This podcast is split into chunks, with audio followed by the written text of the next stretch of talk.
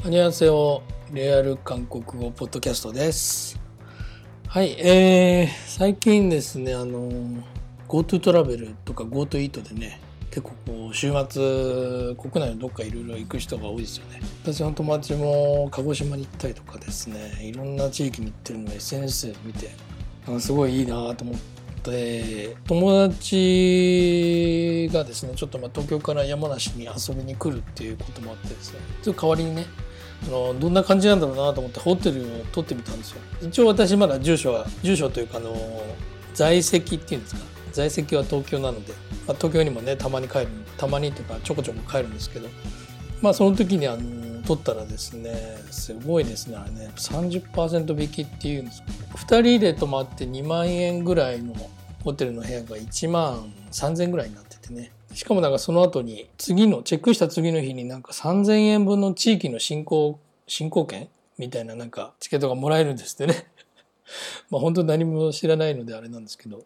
もうちょっとねその3,000円もちょっと有効活用してね見ようかなと思います。ちょっと話がね韓国のあれとはまた別なんですけどでもまあ韓国の友達がいたらね教えてほしいなと思うんですけど地方の場合ですね GoTo イートってレストランでね予約して食べた時に東京みたいにねこの対象のお店がなかったりするんですよね。でもまあ山梨の場合ですとですね対象の飲食店のみでしか使えないプレミアムのねあの商品券というのがありましてこれ1万円分の食事ができて8,000円で買えるのかな？そういうのがね、えー、あります。そういうサイトもね結構しっかりしててねあの使える場所と買える場所の検索がね結構簡単にできますのでね山梨に行かれる方はちょっと参考にしてみたらいいのかなと思います。えー、山梨といえばまあ富士山河口湖ですか伊沢温泉とか八ヶ岳とかもまあギリギリ山梨県に入る入るあのエリアもありありますんでね、まあ、行かれる方がえいたらね、ちょっと教えてあげたらお役に立て立てるのかななんてね、いうふうに思います。はい。えー、今日はですね、まあ俳優ですね、韓国の俳優さんのね、ちょっと僕が結構個人的に、バイプレイヤーの韓国の俳優さんが結構好きでいつも注目して、ね、映画とかドラマを見てますのでね、今日はその話をしたいと思います。えー、まあ、もしよかったらね、えー、ポッドキャストのサブスクリプション、購読の登録をよろしくお願いします。はい。えー、マドンソクさんっていう方なんですけども、マドンソクさん、マが名字でドンソクが、一応まあ、芸能ニックネームっていうんですか、芸名っていうんですかね、芸名でまあドンソクっていう方なんですけどね、まあ写真見ればね、わかる方がいると思うんですけどね、まあちょっとポッドキャストではね、写真が、え、貼れないのでね、ちょっとあれなんですけども、すごいね、屈強な体してね、あの、個性が強い方なんですけどね、でもめちゃめちゃいい人なんですよね。なんか映画とか撮影以外でね、あのバラエティとかトーク番組っていうかもうそういうのもあんまり出ないんですけど出てる動画を YouTube とかで見たりするとですねすごい人柄がもう分かるようなめちゃめちゃいい人みたいな感じの人なんですけども体がめちゃめちゃごつくてちょっといかつい感じの顔の人なんですけどね。マードソンスマードンソクさんっていう方ですね、えー、1971年3月1日生まれっていうことでまあ今49と。来年50歳ですね。うん。来年50歳になる。この方はですね、あの、実はアメリカ国籍で、本当はね、韓国で生まれたんですけど、ちょっとお父さんの事業がちょっと傾いたかなんかで、えー、18、高校生ぐらいの時に、アメリカにいるね、おじを頼って、親戚を頼ってね、アメリカに移住するんですね。で、そこでアメリカ国籍を取得しているということです。一応、なんていうんですか、ナムウィキとかウィキとかにはね、178センチ100キロっていうふうに書いてありますけど、ちょっと他のネイバーのあのポストによってはね、174センチって書いてあるところもあってね、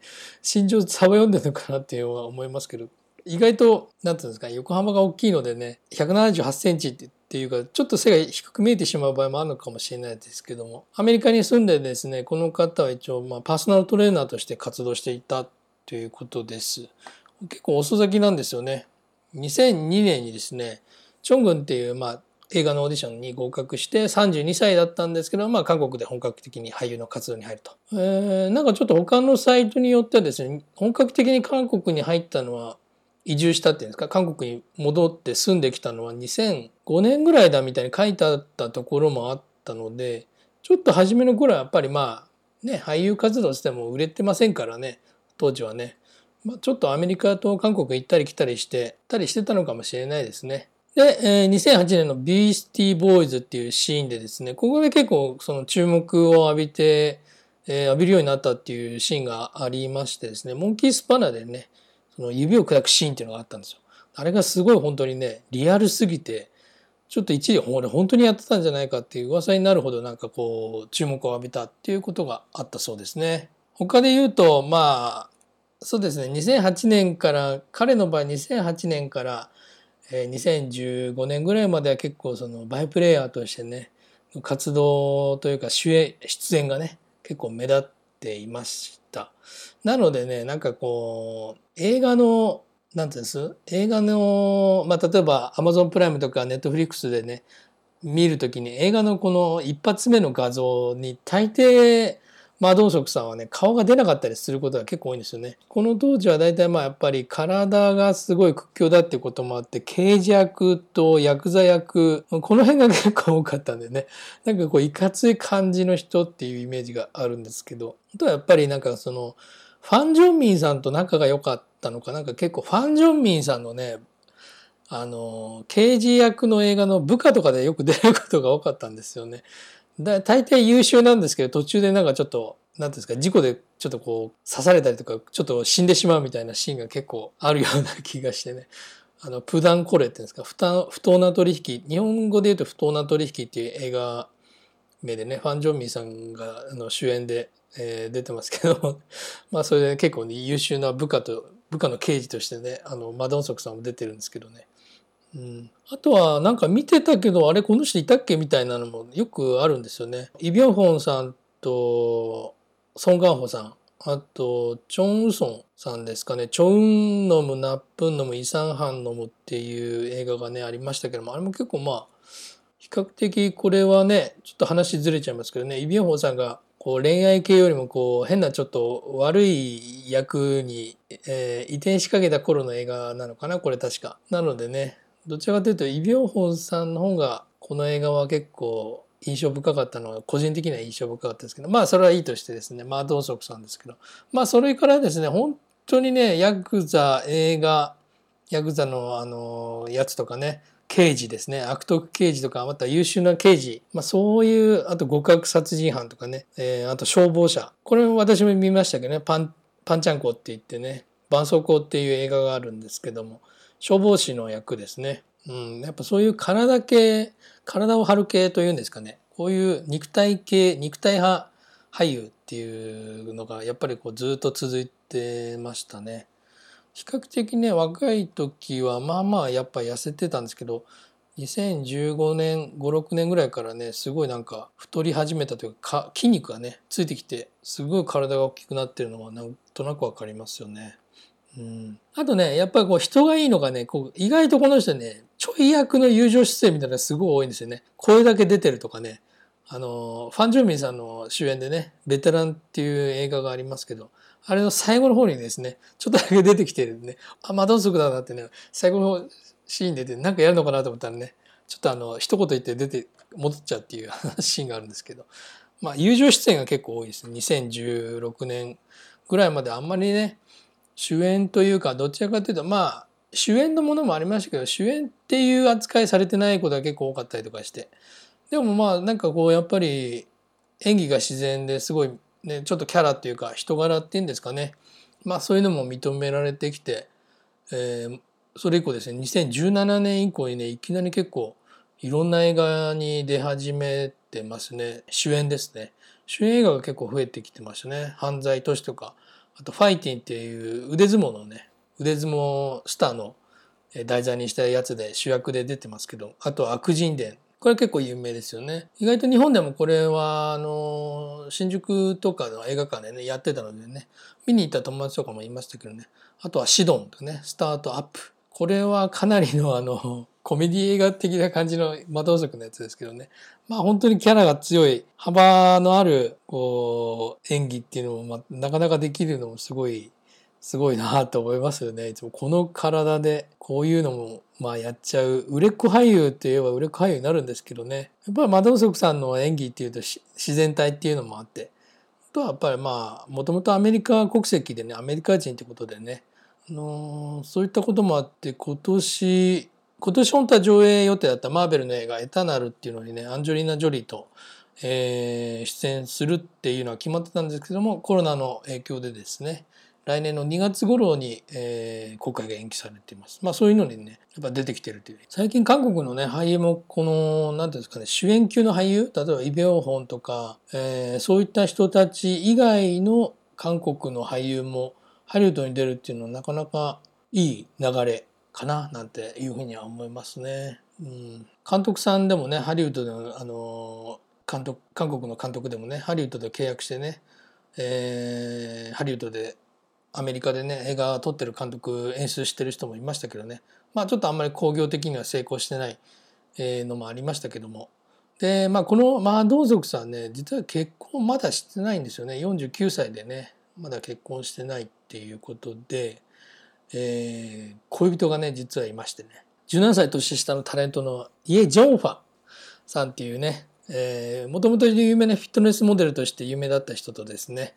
えー、2016年の冬にね熱愛が発覚して事務所が認めていますと。まああのこの熱愛がね発覚した前後にねイエ・ジョンファさんがね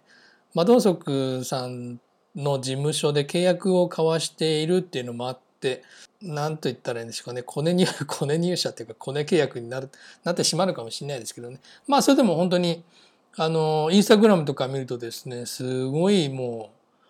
うあの何ていうんですかフィットネスのさすがフィットネスコーチというか、まあ、体がすごいですね。まあ足も長いですしね。もうちょっとあの男性はね、えー、イエ・ジョーバンさんのえインスタグラム見てるだけでもちょっとなんかこう元気になるんじゃないかな。元気って違う意味でちょっと変な話になっちゃいましたけど。まあそれはいいとしてですね。まあ4年ぐらい本当に付き合ってこの2人結婚しないのかっていうところで、えー、去年にですねマドンソクさんが白人ででねカンヌ映画祭、えー、出展で現地にね行った時にインタビューでね来年に結婚したいと、まあ、本当の本当はね今年、えー、考えてたんだけどまあ予定が合わなかったからできなかったったとできなかったみたいに答えたのでお結婚するのかみたいな話になったんですけどもまあそれは事務所がね否定してます。ちょっとなんか本人がねもしかしたらちょっと軽率だったというかまあなんか